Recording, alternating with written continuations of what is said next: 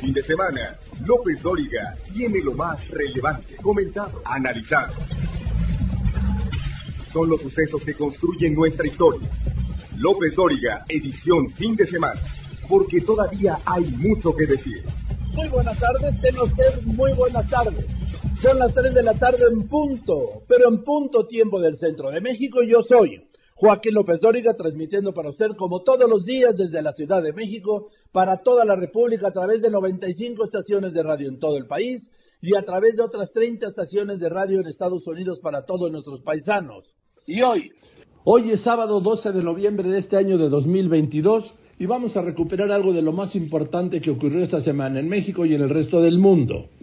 En este escenario de 700 feminicidios en México entre enero y septiembre de este año, le informé puntualmente sobre el feminicidio de Ariadna, cuyo cuerpo fue encontrado ahí en la autopista La Pera Cuautla el pasado 2 de noviembre y por el que hay dos detenidos, uno de ellos su amigo, de nombre Rautel, el presunto feminicida, y la novia de este. El caso, el caso ha enfrentado al gobierno de la Ciudad de México, que acusa a la Fiscalía de Morelos de ocultar el homicidio, de proteger al supuesto asesino y falsear la necropsia. Esto ha sido rechazado por la Fiscalía de Morelos. Lo cierto es que se ha politizado, como siempre sucede, al grado que ha quedado en segundo término el feminicidio, la víctima y sobre todo la exigencia que no quede impune, que no se puede desechar. No puede pasar a un segundo plano, es la prioridad. Gracias, Joaquín. La desaparición y muerte de Ariadna Fernanda López Díaz ha sido un caso de atención nacional, mientras que Rautel y Vanessa, quienes fueron señalados como los autores del feminicidio, fueron detenidos días después de los hechos, ya que fueron las últimas personas en convivir con Ariadna, asesinada el pasado domingo 30 de octubre. Las versiones de lo ocurrido se han contradicho en algunas ocasiones. La primera de estas señalaba que la víctima habría desaparecido alrededor de las nueve de la noche, luego de reunirse con sus amigos en la colonia Condesa. Luego, tomar un taxi con dirección hacia su hogar y fue encontrada sin vida sobre la carretera Cuautla-Tepoztlán. Sin embargo, nuevas versiones han surgido y se han desmentido otras, o al menos algunas partes de la primera. También se ha determinado que Rautel y su novia Vanessa llegaron al restaurante ubicado en la calle de Durango número 197 en la Roma Norte, donde había siete personas más, entre ellas Ariadna, quien llevaba puesto un vestido color beige y tenis blancos. De ahí se fue en una camioneta negra al edificio del departamento ubicado en la calle Campeche 175 en la Roma Sur y ahí bajaron los asistentes. En la mañana del 1 de noviembre, Rautel sacó cargando en hombros el cuerpo de una mujer, caminando hacia un pasillo y bajando por las escaleras de servicio. Asimismo, cruzó el estacionamiento hacia su camioneta negra para subir a la joven que llevaba cargando. Una vez realizada la acción, se retiró del lugar. El cuerpo de la joven fue localizado en el estado de Morelos y tras realizarle la necropsia en dicha entidad, habían determinado que falleció por broncoaspiración y la cantidad de alcohol que había ingerido. Cabe destacar que el pasado 6 de noviembre la Fiscalía Capitalina, a través de su titular Ernestina Godoy informó que Ariadna, ella murió por un trauma múltiple con la participación de al menos dos personas y que tenía varios golpes en todo su cuerpo. Las indagatorias permitieron capturar a Vanessa y Rautel, quienes incluso fueron al velorio de la víctima y ahora son acusados por la muerte de esta joven de 27 años de edad y en las próximas horas se estará dando a conocer ya la situación jurídica de Rautel, quien es acusado, independientemente de si participó o no en el feminicidio, de haberlo ido a tirar precisamente hasta el estado de Morelos. Joaquín, el reporte. En ese espacio, el fiscal general de justicia de Morelos, Uriel Carmona, negó el lunes que hubiera encubierto el feminicidio como fue señalado y dijo que la necropsia es confiable. Hola Joaquín, buenas tardes. Agradecido de que me recibas a tus órdenes. A ver, el presidente dice que eres un vulgar ambicioso. No, por supuesto que no. Yo soy un servidor público de 28 años de trayectoria. Tengo una carrera desde agente del Ministerio Público, donde entré muy joven al servicio público. Tengo una carrera judicial muy larga. Soy notario público acá en mi estado, en Morelos. Soy fiscal del estado. Me designó un congreso por mayoría calificada y estoy haciendo un trabajo íntegro con la verdad por delante, este Joaquín. Dice Claudia Sheinbaum que encubriste el asesinato de Ariadna Fernanda. No, por supuesto que no, eso es una, materialmente es imposible, el, el, el feminicidio se está investigando en la Ciudad de México porque allá, allá ocurrió y pues nosotros no podemos encubrir hechos que ocurrieron en otra parte, no tenemos competencia para ello. Nosotros aquí lo que tenemos es el hallazgo de un cadáver que se procesó por nuestro equipo de legistas, quienes emitieron un, un, un dictamen de necropsia a través de la aplicación de un protocolo de feminicidio sustentado en la ciencia. La ciencia no se equivoca y eso se va a aclarar eventualmente en tribunales. De lo que acabo de escuchar, de lo que te están dando cuenta ahí en tu programa, pues es clarísimo que se trata pues de un embate político orquestado desde el gobierno del estado de Morelos. Y bueno, pues no es la primera vez que eso sucede. Nosotros acá en la Fiscalía de Morelos, perdóname la expresión, hemos pisado callos. Eh, tenemos en prisión preventiva a un diputado del partido del gobernador Cuauhtémoc Blanco en prisión por delito de violación y hemos tenido otros otras actuaciones que han incomodado al, al, gobierno del estado. Entonces, pues esto está dentro del plano de lo político y perdona que lo diga de lo mediático, qué lástima que se utilice el dolor de las víctimas pues para pegarle a un a un servidor público honesto como es mi caso. Yo no conozco a esta persona, eh, me deslindo de cualquier de cualquier este señalamiento. Sin embargo, pues estoy dispuesto para que se me, se me investigue y estoy dispuesto a, abrir la carpeta, la vamos a mandar a la Ciudad de México, en fin. Ah, porque no, no, no conoces a este, al detenido. No, claro que no. Acá lo declaró la, la Fiscalía de Feminicidios. Él, él, él compareció con nosotros. Eh, diez personas, antes de que esto se hiciera mediático, antes de que hubiera señalamientos de, de, alguna, de algún encubrimiento, nosotros avanzamos, declaramos a 10 personas que estuvieron en torno a Ariana eh, antes de su muerte, intervenimos teléfonos, solicitamos técnicas de investigación a juez federal, se nos autorizaron. Eh, eh, derivado de esto, tenemos las ubicaciones de, de, de sus equipos móviles, tenemos acreditado a través de un análisis técnico bien sustentado que este señor Rautén, o bueno, cuando menos su equipo telefónico se movió de la Ciudad de México a territorio de Morelos, precisamente a la zona donde fue encontrado el, el, el, el cadáver de Ariadna. Entonces, la necropsia de Morelos es solo una diligencia de todas las pruebas que se han desahogado tanto en Morelos como en la Ciudad de México. Y, y bueno, pues eh, eh quiero decirte, si me permites, que se descalificó, se desacreditó el trabajo de los forenses de Morelos sin conocer la necropsia que se practicó acá, porque hasta este momento todavía no, no remitimos la carpeta a, la Fiscalía de la Ciudad de México. Entonces, pues están haciendo valoraciones a priorísticas que además le corresponden solamente a jueces y tribunales. Bueno, aquí eh, la autopsia de la Fiscalía a cargo de Uriel Carmona, con quien estoy hablando, el fiscal de Morelos, dice que la muerte se debió a una grave intoxicación alcohólica y la consecuente broncoaspiración. Además, nos hallaron huellas de violencia en el cuerpo. No, mira, la, la causa de muerte está sustentada en la ciencia, en un trabajo científico perfectamente eh, documentado gráficamente y, y, conforme al protocolo de investigación del feminicidio. En ese, en ese dictamen de necropsia, por supuesto que se incluyen y se da cuenta pormenorizada de las lesiones que presentó al cadáver. Sin embargo, los legistas de Morelos determinaron que esas lesiones no son las que le causaron la muerte a Ariadna, no quiere decir que no, no, no presentó lesiones, sino que no fueron la causa directa de la muerte. La Fiscalía, perdón, la del Instituto de Ciencias Forenses de la Ciudad de México dice que sí hubo una, que fue policontundida, que tiene lesiones múltiples que le ocasionaron la muerte. Eso no tiene nada que ver con la construcción de una teoría del caso de feminicidio, simplemente es la causa de muerte intrínseca en el estudio forense de un cadáver y bueno, eh, serán los jueces y tribunales que quienes decidan a través de los procesos correspondientes cuál de esas necropsias eh, debe de prevalecer y nosotros nos atendremos al resultado de lo jurídico. Por cuanto hace a los señalamientos, pues eso entra dentro del campo de lo de lo político. Ahorita ya el gobernador de Morelos está hablando de pedir mi institución. Bueno, pues será el Congreso quien ejerce esa facultad. Ahí también tenemos la oportunidad de, de, escucharnos y de, y de defendernos pero vamos a seguir trabajando eh, como lo como lo hemos hecho siempre con transparencia y con honestidad. A ver, a ver, eh, fiscal Uriel Carmona, me está diciendo la, la necropsia o autopsia de la Fiscalía Capitalina dice que la causa de la muerte fue que fue policontundida, es decir, que fue muerta a golpes. La causa de la autopsia de la autopsia de la Fiscalía a su cargo dice que dice que la causa de la muerte fue una broncoaspiración por exceso de, de alcohol.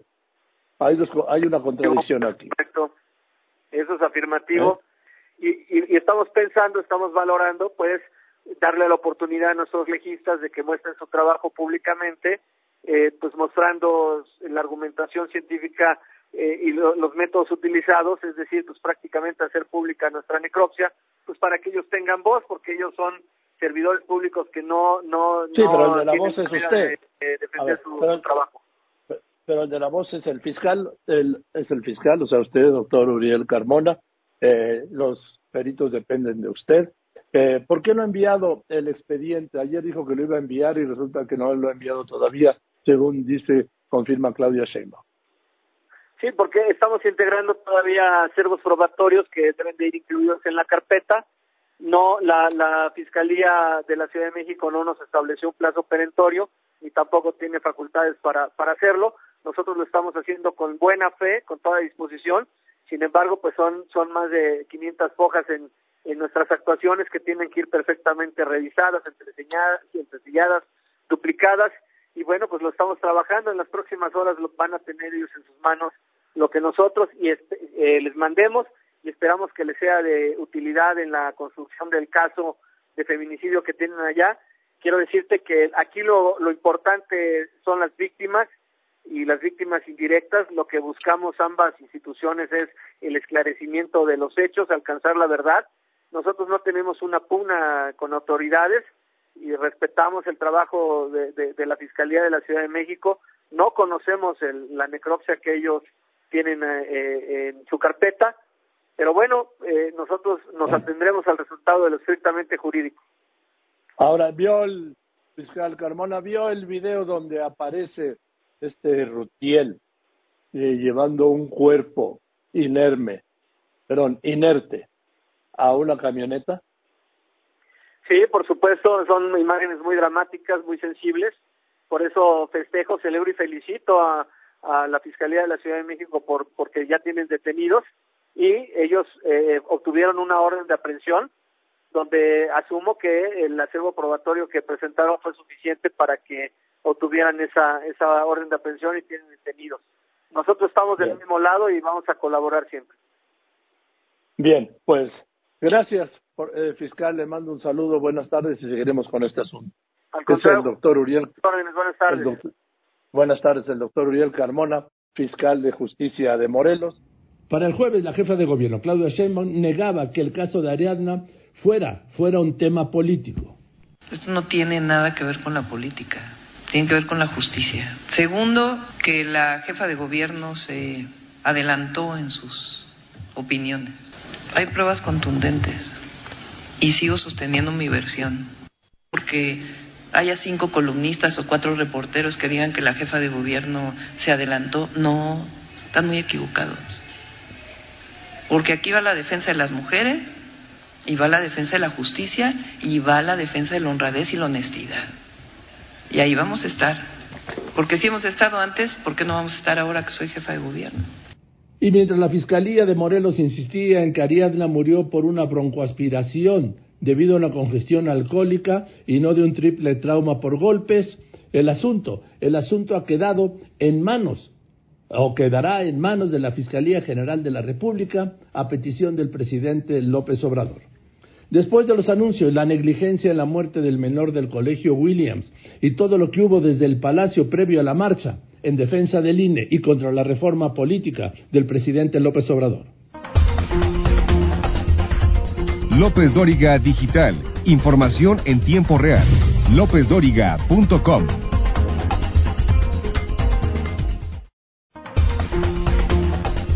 Usted lo conoce, lo ha escuchado, visto y leído. López Dóriga, un periodista con cobertura total. El lunes murió ahogado este pequeño de seis años, Abner, en la alberca del colegio Williams, ahí en Miscuac, y vea la paradoja, durante su clase de natación. La escuela guardó silencio hasta que estalló el martes el caso, cuando los padres protestaron frente a la escuela y exigieron justicia. Gracias, Joaquín. La Fiscalía Capitalina inició una carpeta de investigación por el delito de homicidio culposo por otras causas, por la muerte del niño Abner en el colegio Williams. Los padres detallaron que el menor murió ahogado en la zona de alberca del plantel educativo y acusaron que las autoridades escolares tardaron en trasladar al pequeño de tan solo seis años de edad a un hospital, donde finalmente se les informó que ya no contaba con signos vitales. El cuerpo de Abner fue trasladado al Instituto de Ciencias Forenses para realizar la necropsia de ley, en donde efectivamente se determinó que la causa de su fallecimiento fue porque se ahogó. La institución a cargo de Ernestina Godoy indicó que el Ministerio Público de Magdalena Contreras ordenó la intervención de agentes de la Policía de Investigación, quienes realizan trabajos de campo y gabinete, como entrevistas con posibles testigos, así como revisión de cámaras de videovigilancia públicas y privadas. A la par, personal de servicios periciales expertos en fotografía, criminalística, química y seguridad industrial acudieron al plantel educativo a fin de realizar las diligencias para esclarecer este caso. Todavía continúan con las investigaciones para saber si alguna persona cometió alguna omisión en estos lamentables hechos en donde un menor perdió la vida. Joaquín, el reporte. Hasta el jueves no había nada, ni responsables ni de directivos dando la cara a nada, solo un niño que no debió morir. Ah, pero hubo un comunicado del colegio que decía no hacer caso a tweets falsos y ya. Y cambiando de tema, el presidente López Obrador ha sido el mejor promotor, el mayor promotor de la marcha de mañana que es día de su cumpleaños, para defender al INE de la reforma política presidencial. Y se lo digo porque todos los días, desde su palacio, ha tocado y retocado el tema, incluso les dio permiso, sí, para llegar al Zócalo. Hablé de que tenían los eh, opositores del bloque conservador todas las garantías para llegar al Zócalo y pedía que nadie se presentara y que se garantizara la libre manifestación. Esto fue el lunes.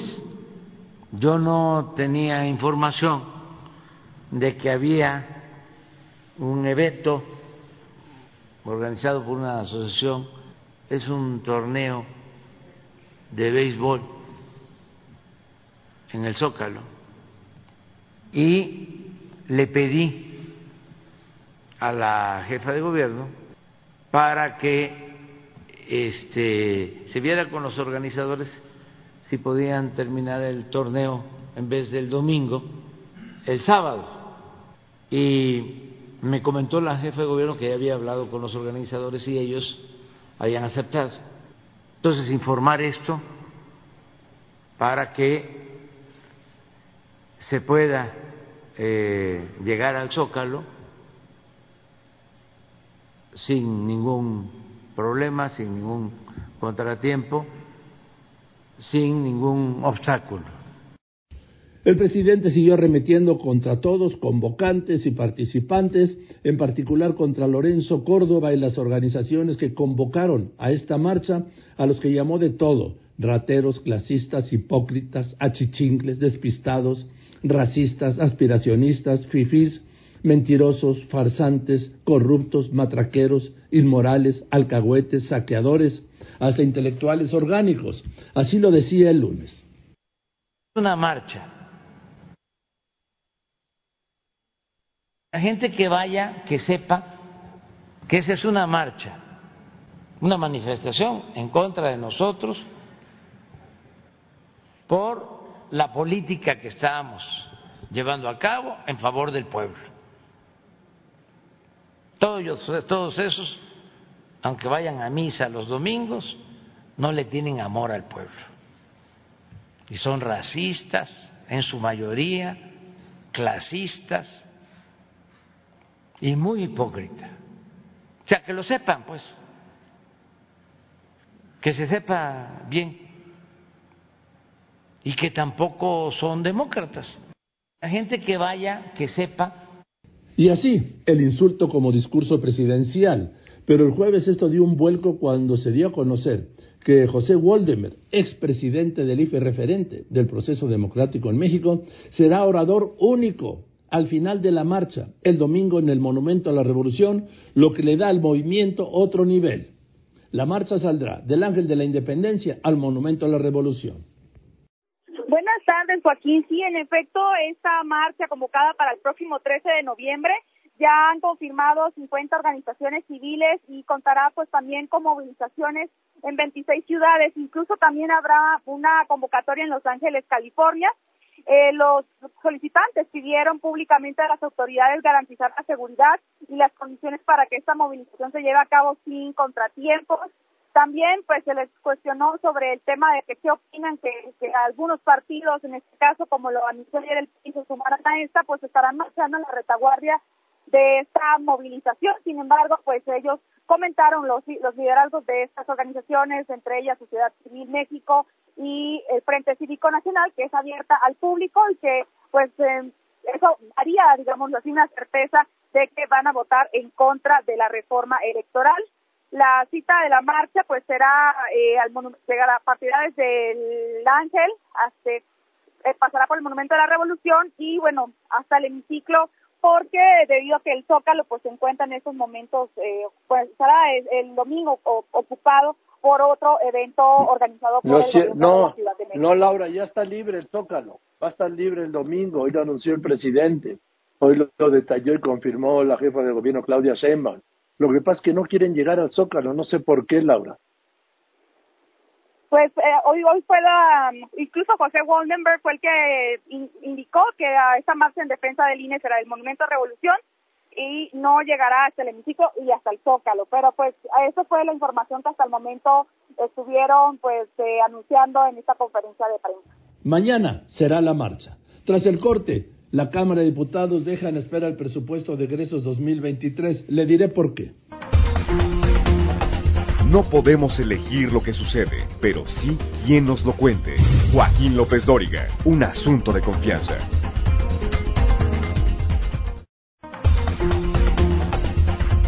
López Dóriga Digital. Información en tiempo real.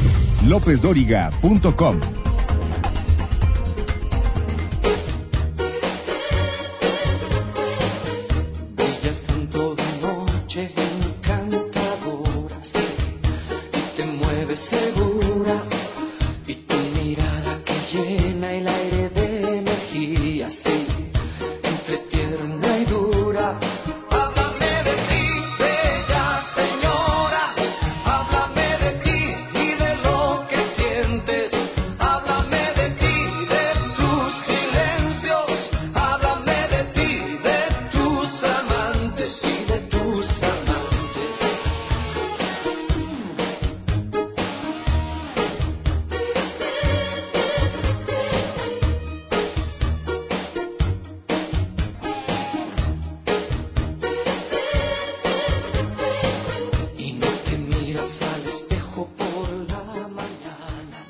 Maro Rojas nos cuenta cómo va el debate y aprobación en lo particular del presupuesto federal de egresos del año que viene, que tiene más de mil reservas, pero que el jueves los legisladores dieron prioridad a los temas del INE y a la marcha del domingo. Presidente de la Junta de Coordinación Política nos decía que hoy se buscaría un acuerdo para compactar estas 2.268 reservas y una sola se va a aprobar, ya que fue decretado válido la reforma a la Guardia Nacional y se promete en esta reforma designar más recursos a municipios para fortalecer a sus policías locales. Se van a reasignar mil millones de pesos. Él nos explicaba cómo.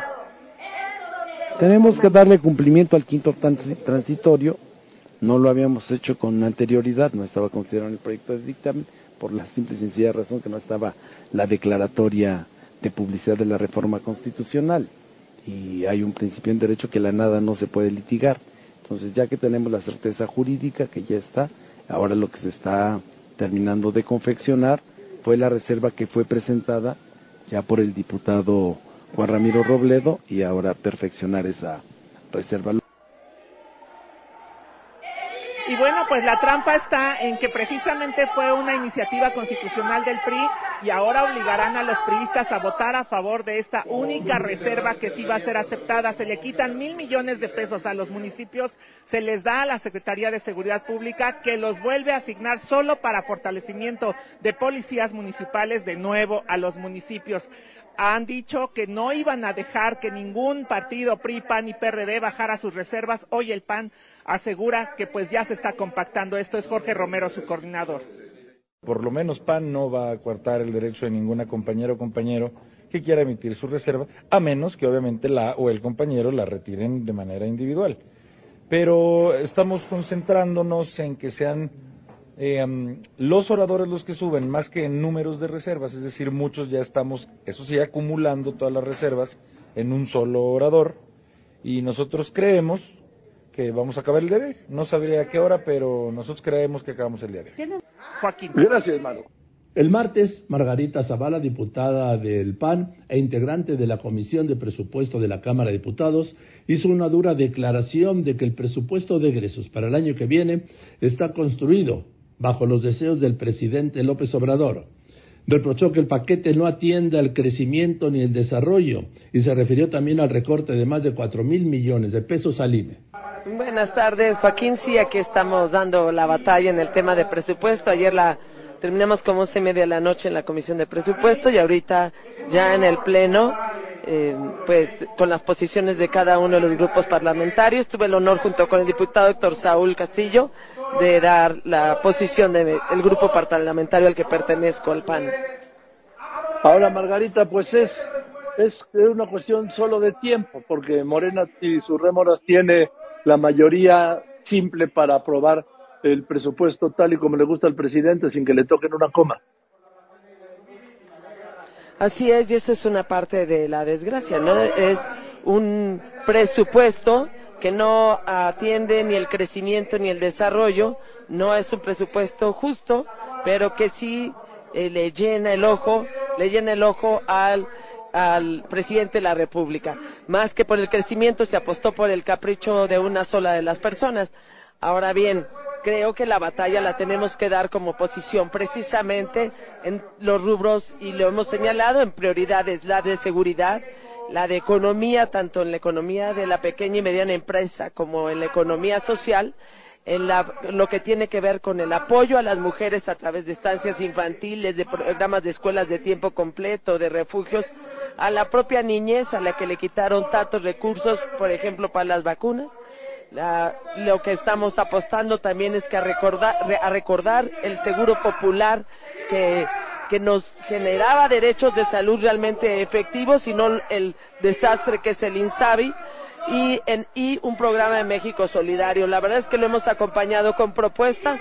Es cierto, no han querido quitarle una sola coma. Y es más, le quitaron pues lo que es de esperarse al INE y al INE y a órganos autónomos al INE unos cuatro mil millones de pesos y al Poder Judicial unos dos mil y tantos millones de pesos. Como siempre, el Poder Judicial pues se quedará ahí calladito el presidente eh, de la Corte que, prefiere quedar bien por allá. Y pero el INE, el, el INE, el INAI y muchos órganos autónomos que no defienden sí mismos, sino el sentido del recorte y, y son seis mil millones de pesos que quitan y que en cambio sí los dan a gastos operativos, no a los adultos mayores, sino al gasto operativo de los programas sociales, que no es más que fortalecer, pues, siervos de la nación, compras de edificios, rentas, este, y todo esto que significa más bien un tema electoral y no un aumento de derechos a los que menos, a los que menos tienen. Bueno, eh, históricamente el presupuesto de año previo a la elección presidencial, tiene una carga electoral, Margarita. Sí, así es, pero esto ya es un descaro, porque además se, este, este dictamen tiene unos seis capítulos y el tercero y cuarto capítulo habla justamente de todo lo que se hizo a través de, de conferencias con expertos, de Parlamento abierto y de opiniones de nueve comisiones en donde se reunieron las, las opiniones de todos los partidos y se presentaron propuestas en consenso. Y no hubo una sola propuesta que pasara que pasara al, al presupuesto de egresos en un cambio real, en un cambio efectivo. Así es que no solo es un tema electoral, sino de fondo una mala distribución del ingreso y por supuesto lo señalamos.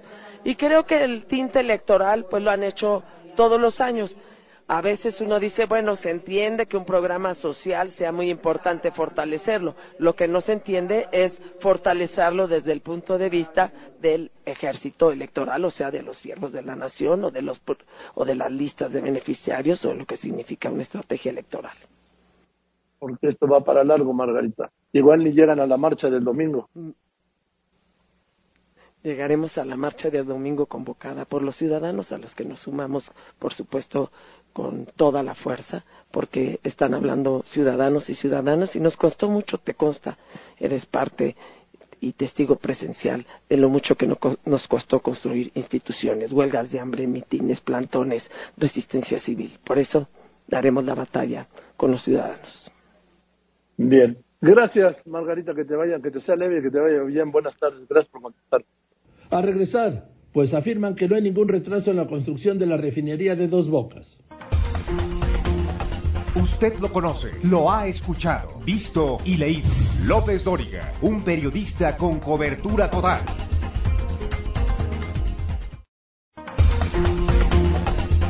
En Facebook, Joaquín está en facebook.com diagonal Joaquín López Dóriga. La secretaria de Energía, Rocío Nale, me aseguró aquí, aquí, que la construcción de la refinería de Dos Bocas en Tenosique, Tabasco, avanza conforme a lo planeado. Incluso dijo en tiempo récord, pero que no hay fecha de entrega, fecha fatal.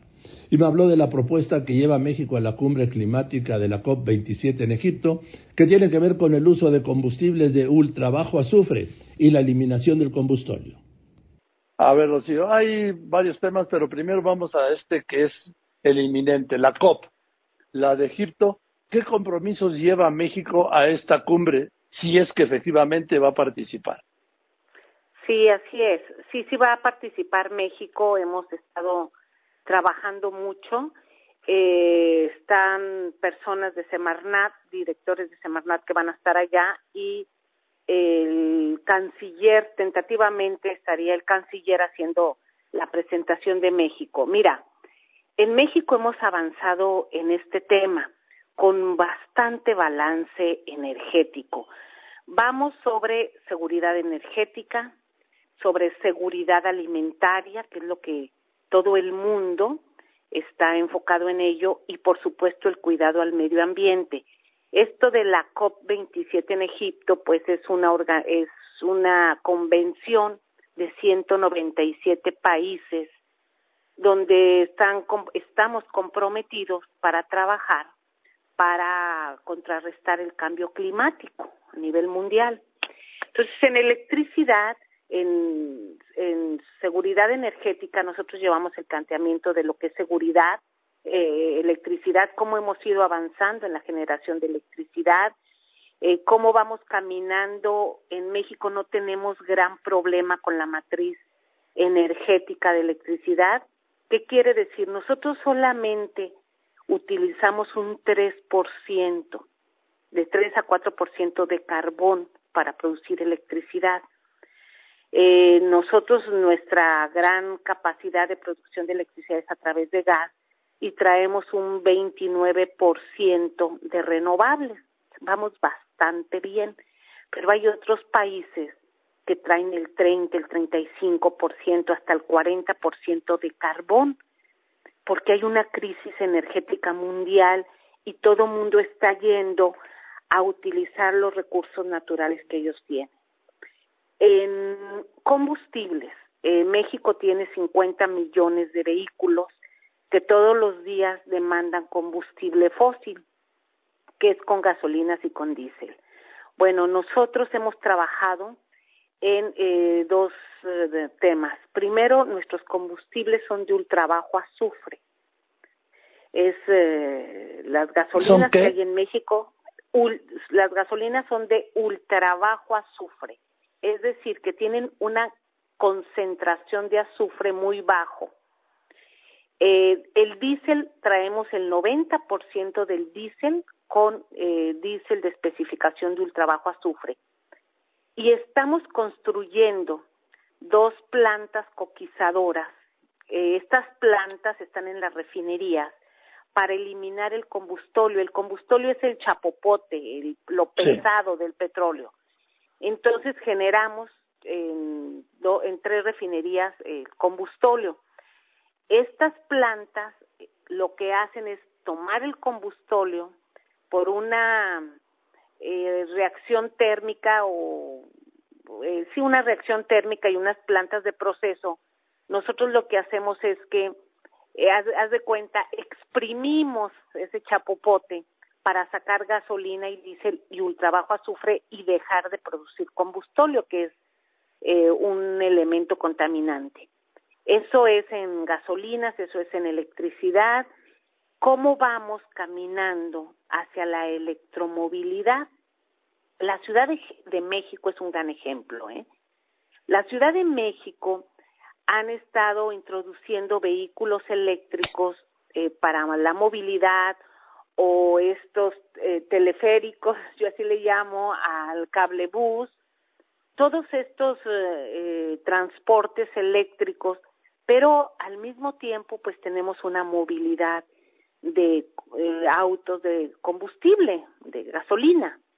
Entonces, esta es la transición, así se tiene que ir dando en forma paulatina y sin desconectarse, porque si no, pues nos quedaríamos parados, o como Alemania que se desconectó de las nucleares y tuvo que regresar al carbón, porque es lo que tienen. Entonces, esto se va a tratar, esto es lo que estamos nosotros diciendo, el programa Sembrando Vida, eh, cuántos eh, árboles, cuántas hectáreas, cuántas emisiones, toneladas de dióxido de carbono nosotros hemos evitado ah, para la contaminación. O sea, Rocío, lo que me dices es que estamos bien, no estamos tan mal como yo he escuchado. Así es, sí, sí, a ver, México... ¿Hay una mejoría? Eh, sí, claro.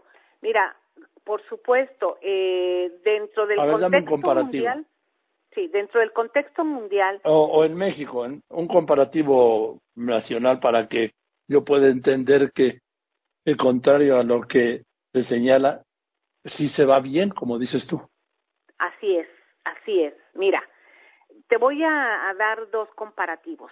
El primero, de 126 países en un marco, México ocupa el lugar número 91 de emisiones contaminantes al medio ambiente por generación eléctrica. O sea, estamos en el lugar 91.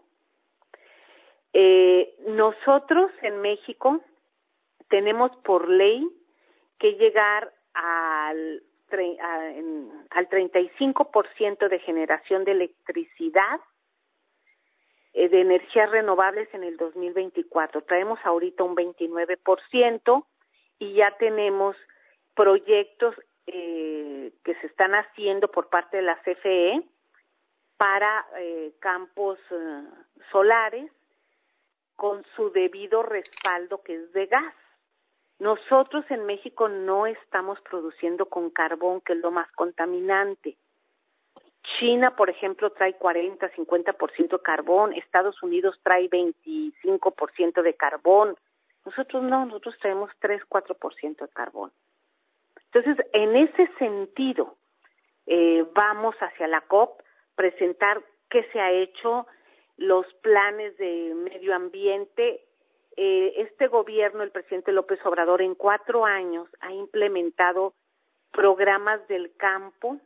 Por ejemplo, ya somos autosuficientes en la producción de maíz blanco, no éramos. Sí, sí, pero el tema de la contaminación, Rocío. También. Para no. Sí, es que traemos dos. Vamos por la seguridad energética y la seguridad alimentaria. Son los dos temas que están pegando muy fuerte en la COP27. Hay una falta de alimentos en todo el mundo. Eh, falta fertilizante. Ucrania, por ejemplo, es el país que más produce fertilizantes en el mundo. Y con esta guerra, pues hay una crisis también en el campo. Para producir fertilizantes se requiere energía o sea, está vinculado. Y por supuesto, eh, el tema energético con el medio ambiente y la contaminación, pues es vinculante 100%, efectivamente. A ver, Rocío, eh, México, no sé, yo veo por un lado el discurso del gobierno que dice que vamos bien, se están cumpliendo las metas, y por otro lado el discurso de independientes que dicen que no, que no vamos bien porque se están incumpliendo las metas. ¿Se están cumpliendo o no, Rocío? Sí, sí se están cumpliendo. Mira, eh, recapitulando, la COP27, que se está llevando a cabo en Egipto, que hoy inició, es muy importante porque es después de la pandemia. Ya prácticamente toda la humanidad está saliendo de la pandemia. Pero aparte está la guerra entre Rusia y Ucrania, lo que ha generado una crisis económica y energética. En esa participan 197 países. ¿Qué lleva México en su representación? Bueno, nosotros llevamos lo que ya estamos trabajando, lo que ya estamos haciendo y nuestros resultados. ¿Qué estamos haciendo? Eh, se ha invertido y se está trabajando en el aumento de la potencia de las hidroeléctricas de la CFE para producir más electricidad a través del sistema hídrico. Estamos también, llevamos eh, sobre el porcentaje y aumento de la energía renovable. Hoy estamos haciendo ya un parque muy grande, campo solar en Sonora, dentro del plan Sonora, que ya está construyéndose por la CFE, más el porcentaje que tienen los privados y que es una energía intermitente, pero es un porcentaje. ¿Qué otra cosa tenemos? Llevamos también los proyectos con los que ya estamos trabajando y está construyéndose, que es la eliminación del combustóleo, que no se había eliminado eh, y que son proyectos, por ejemplo, el proyecto de la refinería de Tula, que en el gobierno pasado iniciaron y lo cancelaron, nosotros lo retomamos, ese y todavía el de Salina Cruz. Estamos llevando también un proyecto que está dentro del Plan Sonora, que es la el desarrollo e innovación tecnológica para hacer baterías de litio. Nos falta, estamos en lo que es la exploración de litio, pero ya está el proyecto y ya hay una ley y ya hemos avanzado. Lo de reforestación, te comentaba, todo lo que se ha hecho eh, de Sembrando Vida, pues eh, casi un millón de hectáreas que se han colocado de árboles frutales y maderables a través de todo eh, el territorio nacional. Eh, también llevamos eh, cómo nosotros hemos avanzado en la producción de combustibles de ultrabajo azufre. Por ejemplo, la refinería Olmeca es una refinería que va a producir combustibles de ultrabajo azufre que no tienen este contaminante. Eso es lo que vamos eh, tenemos un porcentaje de 20, hoy un 29% de energías renovables. Eh, yo acabo de subir en la mañana una gráfica, cómo está América Latina en comparación con el mundo.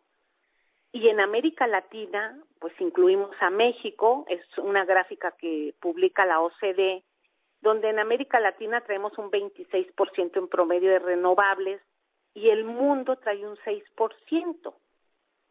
En México estamos a un 29% de renovables y limpias, incluyendo hidroeléctricas en México. Entonces vamos cumpliendo las metas y eso es lo que vamos a presentar en el sector energético. Y te comentaba que a la par también se va, se está discutiendo la seguridad alimentaria. Hay, faltan granos en el mundo eh, falta comida, entonces también hay una preocupación mundial de cómo vamos a ser autosuficientes o cómo vamos a producir en países que tenemos la ventaja de tener eh, terreno cultivable para ser eh, autosuficientes e incluso exportar a países que no tengan granos y alimentos. Eso también se va a ver y por supuesto pues el cuidado al medio ambiente en ese sentido. Bien, el eh, Rocío, pues eh, gracias por esto. Nada más dime, por último, un tema así. ¿Sí va en tiempo y forma a dos bocas? Sí, sí, qué bueno que, que me pregunta. Mira, yo he explicado que eh, Dos Bocas, el primero de julio fue la inauguración de la etapa constructiva, construir 90 tanques de almacenamiento, 18 plantas de proceso, un complejo administrativo, eh, un gasoducto, un acueducto, todo eso se hizo en dos años, dos meses, esa es la etapa constructiva. Ahorita la integración son más de 24 mil kilómetros de cable eléctrico. También traemos como 6 mil kilómetros de tuberías. Estamos trabajando muy fuerte, muy, muy fuerte en eso. Y los tiempos que traemos son de récord mundial. Quien sabe de esto, quien ha estado en una refinería o en un complejo, pues sabe que esto se lleva un buen tiempo y nosotros hemos hecho un, una refinería completa en tiempo récord. Sí, sí, vamos a tiempo, lo hemos estado revisando con el presidente. ¿Se inaugura? ¿Cuándo empieza a producir? Mira, nosotros este, es, queríamos meter el, queremos meter el, a primera prueba, eh, queríamos en, en diciembre, en diciembre vamos a meter gas, es el primer, se llama primer barrido de gas, en las líneas que ya tenemos integradas. Nos faltan líneas por integrar. Conforme se van integrando, se llama barrido de línea. Vamos metiendo gas y vapor, porque pues el, gas se tiene que ayudar a generar vapor y se van barriendo las líneas. Conforme todas las líneas se van barriendo, hay una planta que se llama, la principal, la planta combinada, que es donde recibe el crudo, esa se tiene que barrer toda para empezar a recibir el primer barril. Eh, muchos me dicen, oye, dime si va a ser el primero de abril, el primero de mayo. Y siempre les he dicho, va a ser eh, conforme la seguridad nos lo indique. ¿Qué quiere decir? Tenemos más de 90 mil válvulas, las estamos calibrando. Tenemos de 100 válvulas, una que está descalibrada, la tenemos que regresar casi siempre. En eso estamos trabajando. Es un trabajo muy, muy profundo, pero sin duda, pues es, es récord. Lo que estamos haciendo es récord y ojalá que cuando tú puedas, yo te invito a que conozcas eh, Dos Venga. Pues te mando un saludo, Rocío. Y Muchas gracias por gracias, contestarme. pues, al contrario, gracias a ustedes. Que estés muy bien, Rocío Nales. Este es el discurso que lleva México a Egipto. Veremos pronto cómo se aplica en las políticas públicas de México. Bien, eso es todo. Gracias, buenas tardes. Yo soy Joaquín López Dóriga y como siempre le agradezco a usted que me escriba, que me llame, pero sobre todo y en especial le agradezco, usted lo sabe, y además lo sabe muy bien, que me escuche y que me siga en las redes. Gracias pues por eso, buenas tardes, que tenga un gran fin de semana y le recuerdo mañana la marcha, que la pase muy bien.